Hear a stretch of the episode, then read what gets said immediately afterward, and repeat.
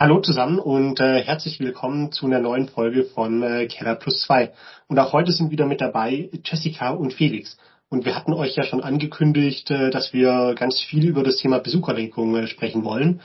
Und äh, da haben wir ja auch gesagt, wir haben diesen klassischen Prozess von, wir brauchen erst Daten, wollen auf den Daten eine Prognose erstellen, können dann quasi auch einen Recommender machen.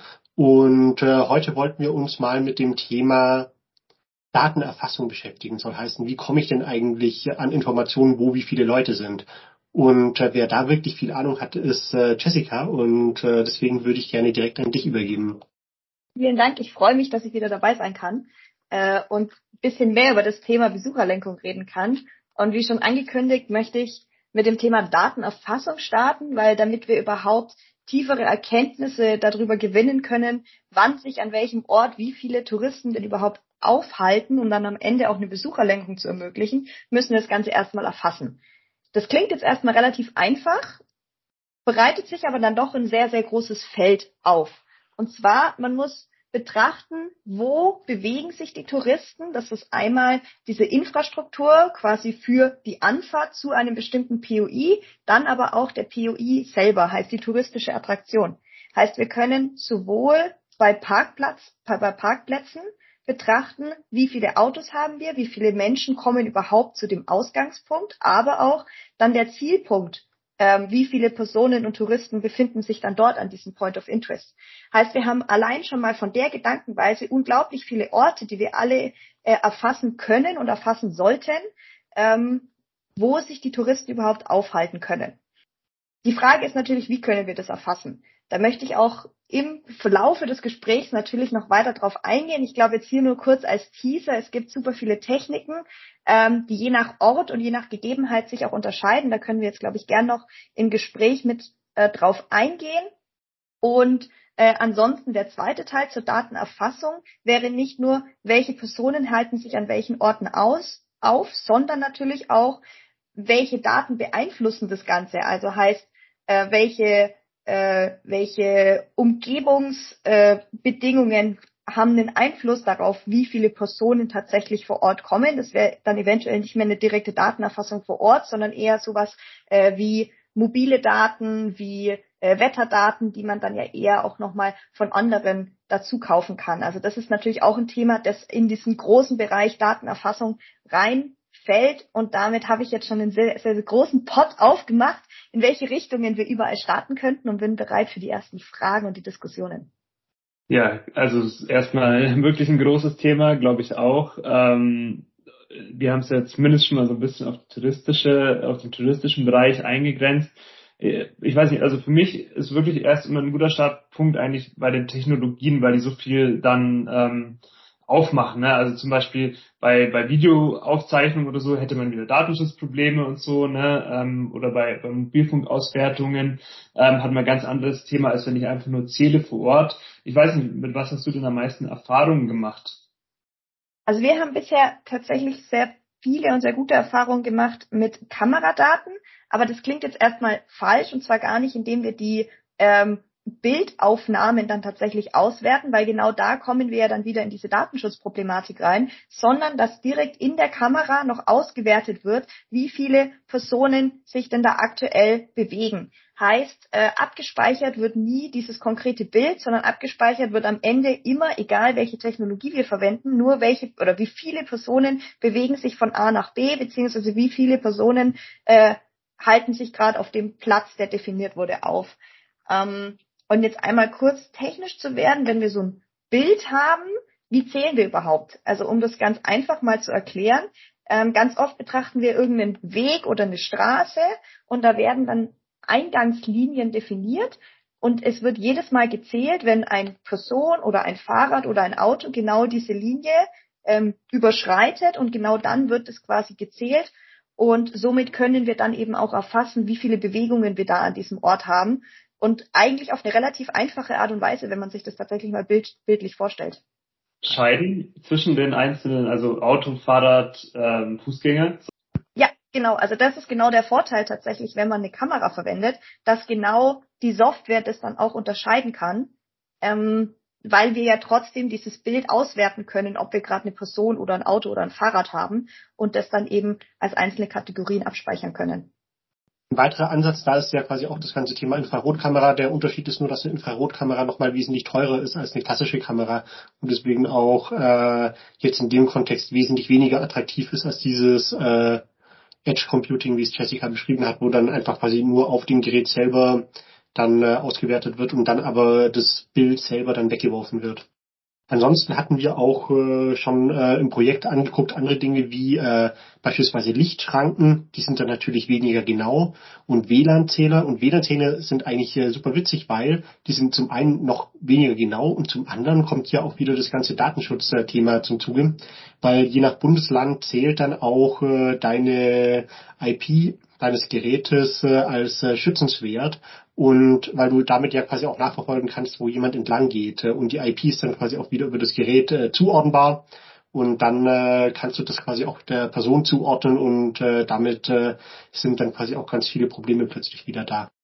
Verstehe. Okay, und vielleicht vielleicht mal weiter gefragt. Jetzt haben wir die Technologien und ähm, was sind dann so konkrete Einsatzbeispiele, also ähm, zum Beispiel im Kontext Tourismus jetzt? Gut, dass du fragst. Also ich glaube, das greift jetzt dann schon wieder äh, auf unser Gesamtthema Besucherlenkung ein. Ähm, wir wollen ja eben Daten an unterschiedlichen Orten erfassen. Also jetzt möchte ich ganz gerne ein Beispiel aufzeigen. Ähm, wir erfassen einmal die Anzahl an parkenden Autos an einem bestimmten Parkplatz und dann erfassen wir äh, die Anzahl an Personen an dem dazugehörigen Point of Interest und vielleicht auch noch an einem daneben liegenden Point of Interest, der auch bei diesem Parkplatz liegt. Heißt, wir haben unterschiedliche Standorte, die wir erfassen können und die wir dann natürlich als allererstes vergleichen können, wie viel ist da los.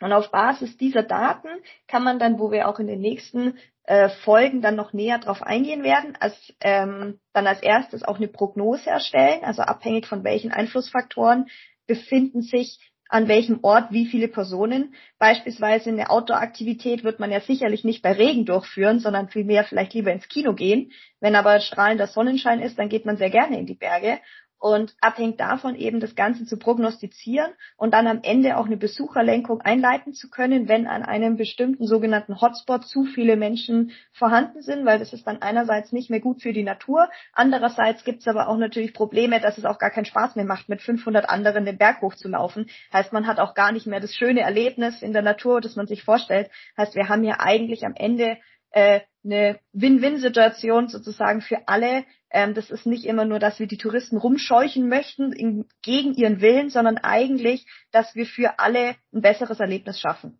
Das ist so dieses Gesamtziel und da ist eben diese Datenerfassung der erste Schritt. Ah, okay, super. Das klingt ja wirklich super spannend, auch äh, echt nach einer, einer Win-Win-Situation für alle. Und die kann man ja wahrscheinlich noch beliebig weiter skalieren. Also zum Beispiel kann man ja sagen, du kannst schon kommen, aber wir würden dir halt empfehlen, mit der Bahn anzureisen, einfach weil du dann Parkplatz, weil die Parkplatzsituation aktuell schwierig ist, oder? Genau. Das, das führt dann aber auch schon ganz schnell in das ganze Thema Recommender rein, wo wir dann ja quasi nochmal eine eigene Folge dafür aufzeichnen wollen. Was ich selber mich immer gefragt habe, ist, äh, wir reden jetzt ja quasi die ganze Zeit davon, hier einen Sensor aufzustellen, da einen Sensor aufzustellen, für den einen Parkplatz ein, für den anderen Parkplatz ein, für den einen Weg ein, für den anderen Weg ein.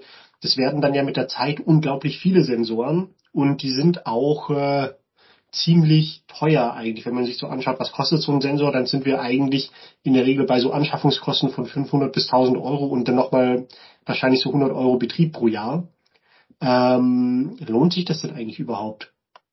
Ich glaube, das Spannende dabei ist, ähm, wenn man sich genauer die Verteilung der Besucherströme anschaut. Denn wir haben einzelne Orte, die herausstechen, die sehr, sehr beliebt sind und aufgrund dessen auch wir eben eine sehr, sehr hohe Auslastung an diesen einzelnen Orten haben. Und das sind die Orte, die wir als allererstes äh, mit solchen Kameras ausstatten sollten oder mit solchen Zählgeräten ausstatten sollten, weil wir da sehr, sehr dringend eine Besucherlenkung benötigen und die Leute woanders hinlenken möchten und ihnen Vorschläge machen möchten. Und wir brauchen nicht an jedem einzelnen Ort, ansonsten im Allgäu oder ganz Deutschland, dann auch noch äh, ein Zählsensor. Denn es ist ja so, dass wir, wenn wir die Leute von diesem hochbesuchten Hotspot zu einem eher nicht zu besuchten äh, Coldspot weglenken können, ist es ehrlicherweise nicht ganz so relevant, an welchen Coldspot sie jetzt genau gehen. Das muss man dann natürlich von Zeit zu Zeit wieder evaluieren. Ähm, wenn sich dann plötzlich wieder ein neuer Hotspot an einem ganz anderen Ort auftut, dann braucht man vielleicht an diesem neuen Hotspot dann wieder eine neue, ein neues Zählgerät. Aber wir müssen nicht jeden einzelnen Coldspot irgendwie mit Kameras ausstatten oder mit Zählgeräten ausstatten, um die Person da überhaupt hinlenken zu können. Also es geht wirklich um diese einzelnen Punkte. Ja, was ich in dem Gespräch mal gehört habe, ist, ähm, wenn wir jetzt quasi in einem Bergteil verschiedene Seen haben und wir wissen, dass ein bestimmter See voll ist, dann können wir eigentlich auch davon ausgehen, dass alle anderen Seen auch voll sind. Das bedeutet, äh, vielleicht ist es auch so, dass man über irgendwelche klugen, äh, ich sag mal, Regeln von irgendwelchen Locals äh, dann auch schon viele Sensoren einfach gar nicht installieren muss, weil einfach quasi solche Dinge dann eh auch schon klar sind und wir damit dann auch in einem Projekt die Kosten für die Region dann auch nochmal deutlich senken können. Ganz genau. Also ich glaube, in der Kombination aus logischer Zusammenführung von bekannter Phänomene und dann eben gesondertes Abgreifen einzelner POIs kann man schon sehr, sehr viel erreichen. Und was man da natürlich auch sagen muss, ist, dass wir, wo wir bei der Datenerfassung ja noch alle Personen erfassen können, erreichen wir dann am Ende gar nicht mehr alle Personen. Denn wir haben am Ende bestimmte Ausspielkanäle, ähm, wo wir die Besucher dann am Ende eben auch Empfehlungen ausgeben können. Das erreicht aber ja bei weitem nicht alle Personen, die jetzt am Ende dort vor Ort sind. Ähm, heißt, allein in dem Kontext werden wir nie eine vollständige Erfassung hinkriegen und auch eine vollständige Lenkung. Ich habe noch ein Thema, äh, eine Frage, die du ganz am Anfang schon mal angeteasert hattest. Und zwar hattest du gesagt, man kann noch ganz, ganz viele weitere Daten eigentlich auch äh, noch mit einbeziehen und muss man eigentlich auch mit erfassen und alles. Ähm, was sind es denn das noch für Informationen, die eigentlich auch da relevant sind? Äh, also neben dem, was ich jetzt irgendwie aus Sensoren irgendwie rausziehen kann. Genau, danke, dass du da nochmal nachfragst. Tatsächlich ist es ein sehr, sehr wichtiger zweiter Teil, wo wir auch in der, in der kommenden Folge dann nochmal drauf eingehen, wenn es genauer um die Prognose geht.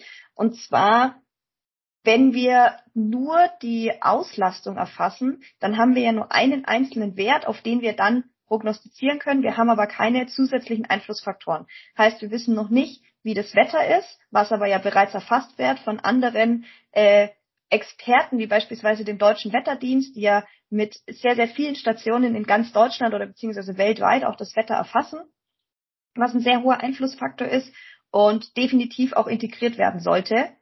Und gleichzeitig kann man auch äh, sogenannte Mobilfunkdaten verwenden. Die sind besonders äh, wichtig anonymisiert. Also man kann am Ende nicht auf eine Person zurückschließen. Man kann aber grundsätzlich analog zu diesen ähm, sensorerfassten Daten schauen, stimmt es denn überein? Ähm, können wir da schon früher bestimmte Trends festlegen und eben zusätzlich dann am Ende unser Prognosemodell erweitern um das Ganze am Ende auch besser zu machen. Also heißt, ähm, einen möglichst breiten Blick auf jegliche Einflussfaktoren ähm, ermöglicht es uns dann eine gute Prognose am Ende dann auch zu machen. Heißt, bei der Datenerfassung sollte man auch schon möglichst breit denken in alle Richtungen, ähm, um dann alle Schritte danach ähm, auch erfolgreich zu bewältigen.